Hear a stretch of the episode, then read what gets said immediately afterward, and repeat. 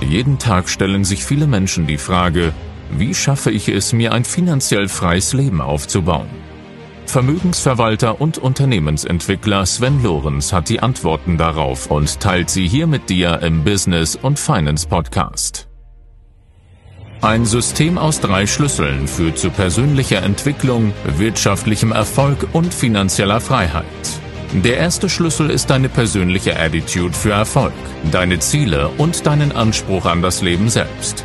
Der zweite Schlüssel ist ein eigenes erfolgreiches Unternehmen, das zur Quelle deines Vermögensaufbaus wird. Der dritte Schlüssel ist finanzielle Intelligenz für clevere Investmentstrategien. Sven Lorenz gibt dir mit diesem Podcast nicht nur diese drei Schlüssel an die Hand. Du wirst in der Lage sein, echte Resultate für dich zu erzeugen. Und nun viel Spaß mit der heutigen Folge. Wie viel Steuer ist eigentlich gerecht? Welche Steuer ist denn fair? Wie viel ist tatsächlich zumutbar, um Menschen zu belasten? Jetzt bin ich natürlich kein Entscheidungsträger, aber ich habe eine Meinung dazu und die teile ich jetzt gern mal mit dir.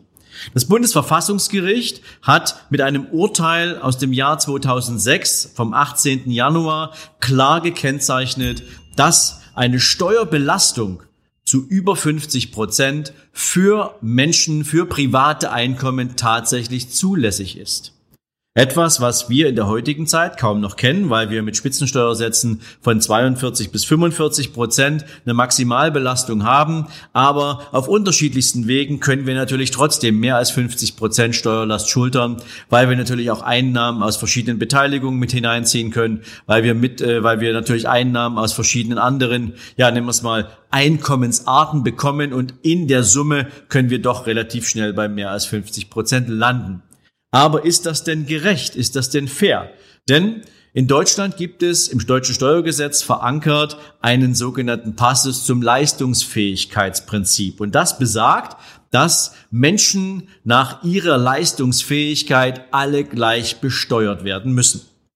In meiner persönlichen Wahrnehmung würde ich jetzt hergehen und sagen, okay, wenn wir dieses Leistungsfähigkeitsprinzip mal richtig annehmen, dann würde ich sagen, okay, der Mensch, der 10.000 Euro verdient und der Mensch, der 100.000 Euro verdient, wenn sie beide den gleichen Steuersatz zu zahlen hätten, dann wäre das nach dem Leistungsfähigkeitsprinzip aus meiner Sicht fair verteilt.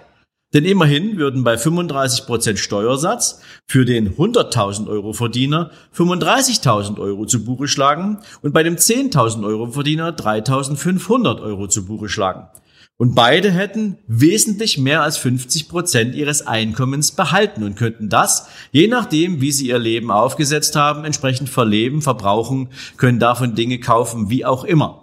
Denn am Ende muss man natürlich schon sagen, jeder Mensch gestaltet durch seine Entscheidungen in seinem Leben auch ein Stück weit mit, wie viel Einkommen er verdient.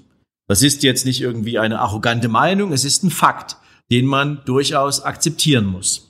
Jetzt zahlen wir natürlich auf unterschiedlichste Art und Weise noch passive Steuern, wie zum Beispiel die Umsatzsteuer, wie die Kfz-Steuer, was wir ja alles, wenn du so willst, aus bereits versteuerten Vermögen, aus versteuerten Einkommen besser gesagt, finanzieren müssen.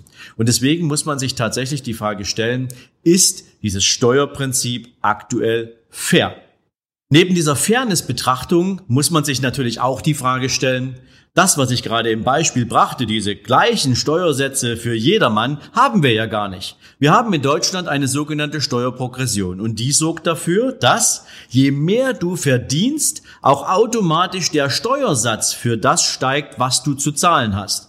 Und das sorgt eben dafür, dass du am Anfang bei circa 20 Prozent Steuern bist, aber wenn du maximal verdienst, und es reicht schon, wenn du mehr als 54.000 Euro im Jahr verdienst, auf der Einkommenssteuerseite, dass du zum Spitzensteuersatz veranlagt wirst. Und jetzt muss man sich die Frage stellen, ist das ein Prinzip, wo derjenige, der mehr verdient, die Leistung seiner Arbeit entsprechend gewürdigt sieht, zumindest durch den Staat, oder nicht? Wie groß ist die Motivation von Menschen, sich in Job, um Jobs zu bemühen, sich um Einkommen zu bemühen, was in diesen Sphären entsprechend angesiedelt ist, wenn sie doch wissen, dass sie mehr als 40 Prozent ihres Einkommens direkt wieder dem Sozialstaat zur Verfügung stellen müssen und so viel mehr als alle anderen entsprechend Steuern abführen.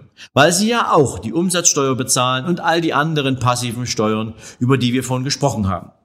Die einzige Gruppe, die tatsächlich eine faire Chance hat, Steuern entsprechend sinnvoll zu umgehen, wenn man das so nennen will, beziehungsweise Steuern zu steuern, das sind die Unternehmer.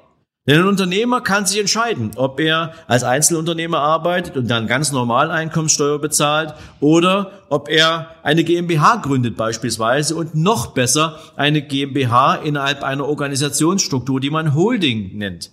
Denn über diese Prinzipien hast du die Möglichkeit, natürlich Steuern zu sparen. Denn als GmbH versteuerst du den gesamten Gewinn deiner GmbH praktisch nur mit 30 Prozent, nämlich mit Körperschaftssteuer und mit Gewerbesteuer.